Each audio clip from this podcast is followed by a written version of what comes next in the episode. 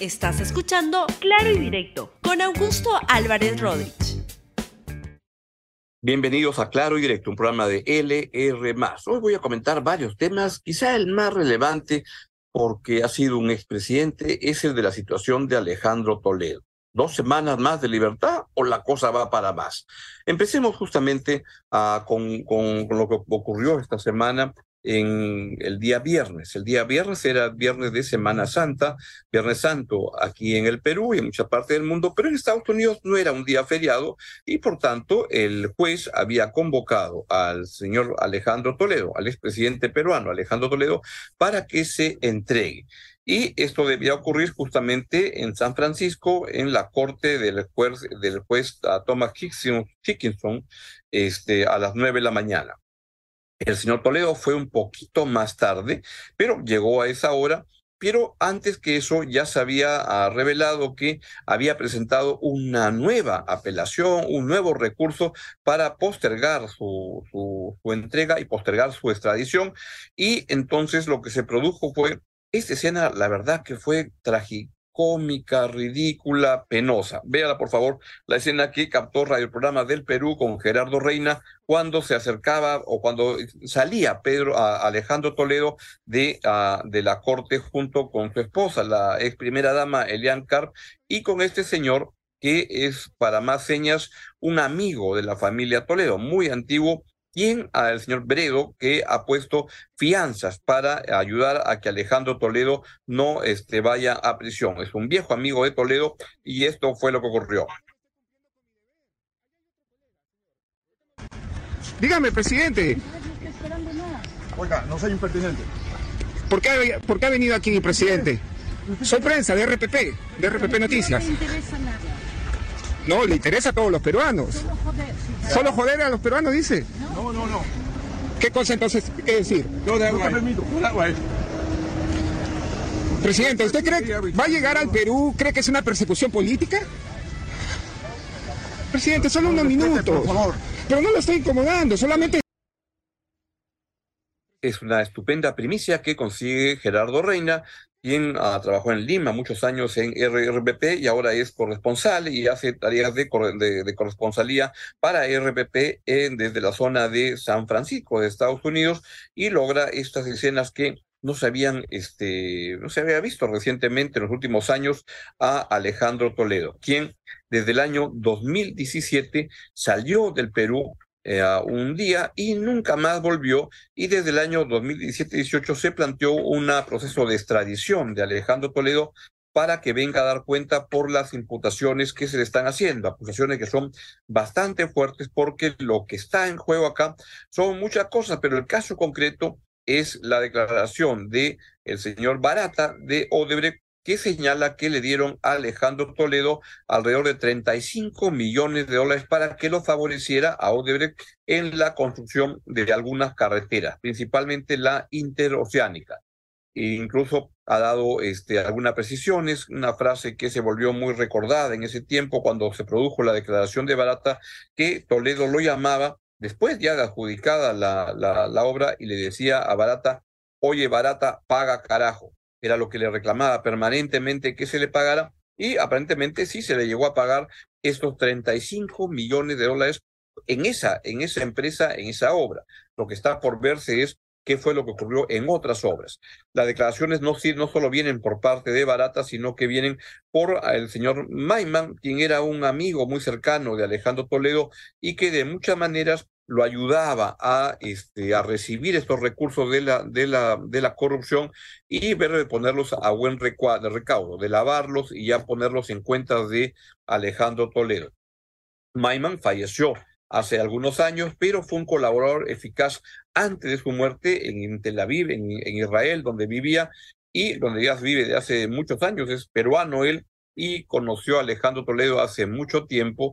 Al señor Maiman también estaba, mm, ah, participó en muchas operaciones en el Perú, tenía una relación con el Perú cercana, había estudiado, era un, peruano y, por ejemplo, había trabajado o ha hecho operaciones que luego se este, investigaron en eh, canje de deuda en la época del primer gobierno aprista, pero fue muy claramente en el gobierno de Alejandro Toledo donde era quien le lavaba el dinero Alejandro Toledo, recibía los fondos y veía cómo, a través de su conocimiento de las finanzas internacionales, de colocarlas en cuentas.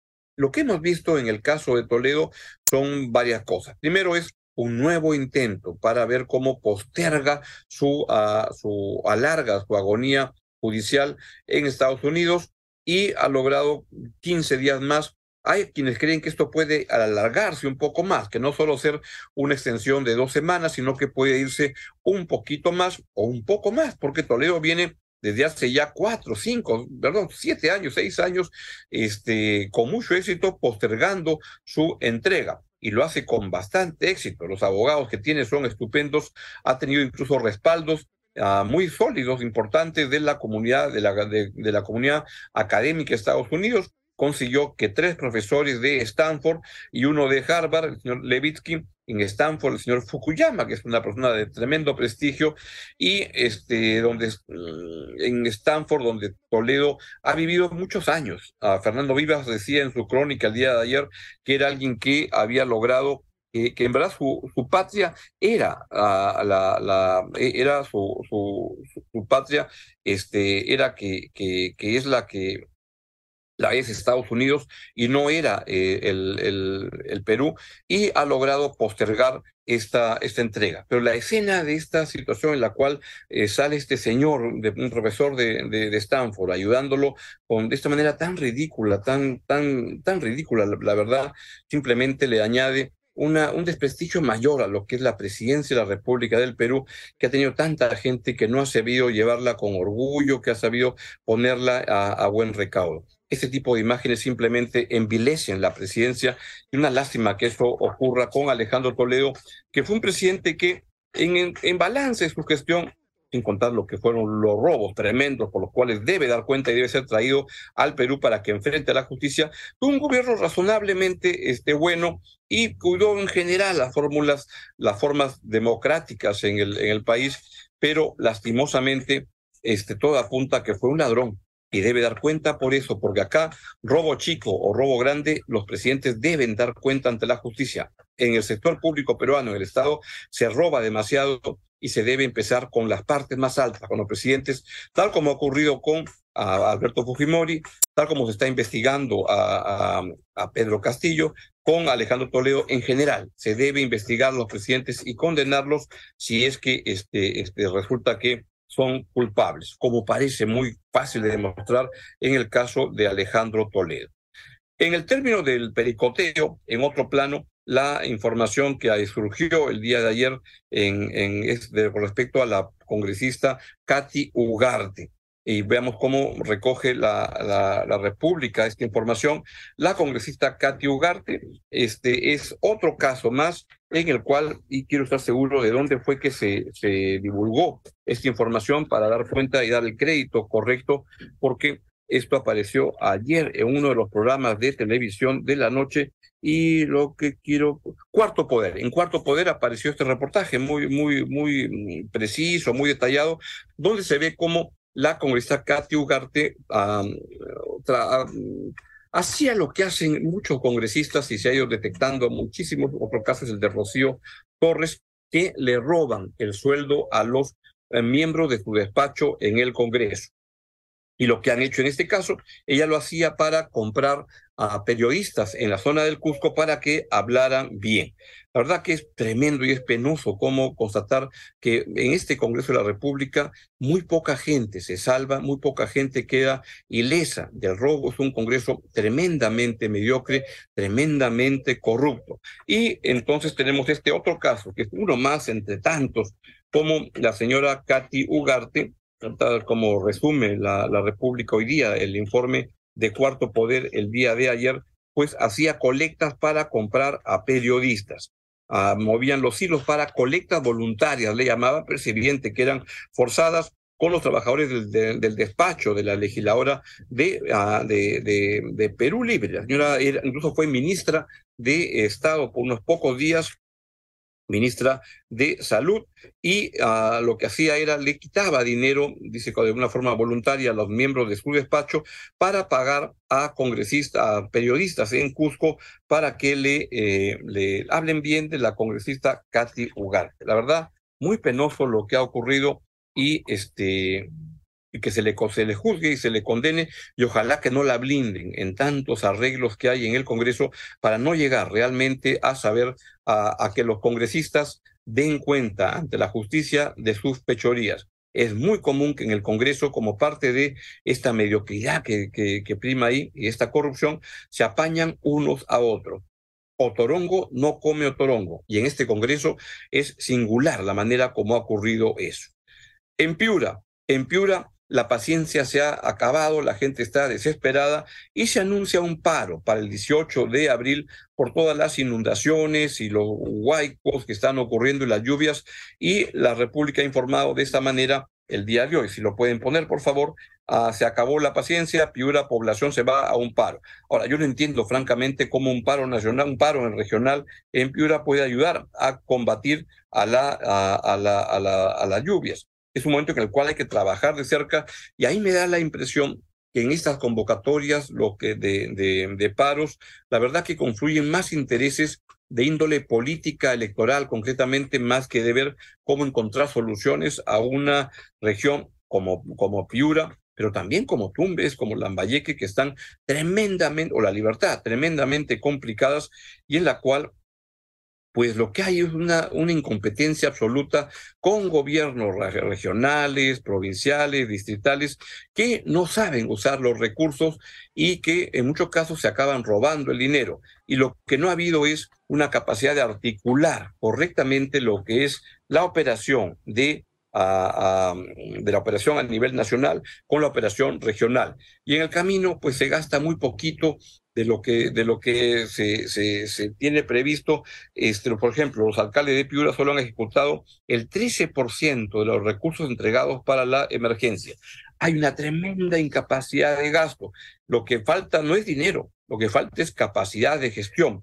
Y eso tiene que ver con una inadecuada articulación del gobierno nacional con los gobiernos regionales y con mucha ineptitud, lamentablemente, de muchas autoridades a nivel regional y provincial y de paso eh, contra eso debería irse la, la, la, las protestas o el pedido de responsabilidades por parte de la población que está desesperada porque vean las imágenes. La situación es calamitosa y lo peor es que esto todavía se va a poner peor en las próximas semanas porque va a seguir lloviendo, y es llover eh, sobre mojada. Una pena para todo el norte, para Piura, que demanda una respuesta del Estado que no llega a tiempo. Ahora es el momento más de la, de la ayuda urgente, pero la solución de fondo requiere una, un trabajo de infraestructura correcta para prevenir cuando el desastre natural ocurra, que no se vuelva en un desastre para la gente porque se ha construido la infraestructura para evitar que eso sea así. Como es evidente, esto no ha ocurrido en Piura. Y finalmente, antes de irme, una escena que no, me llamó mucho la atención el día de ayer, y es esta situación de un video en el cual el Dalai Lama, la verdad que le pide a un niño que le dé un beso, un beso en la boca, un beso en la lengua. Vea esta imagen, la verdad que es un desprestigio enorme para el Dalai Lama, que lo pone en la categoría de, de la pedofilia. Vean. Can I hug you? It's a question. 여름 비셔도 도신 탐나 지기도 가 여름 비셔도 꿀에 도 탐나 지기는 지기야 나서 가리 자 여름 비셔도 탐에 탐 주로 나서 그러나 여름 비셔도 학책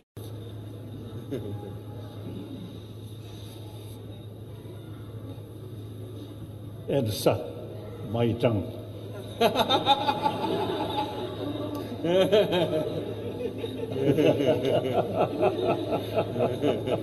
Thank you. Thank you.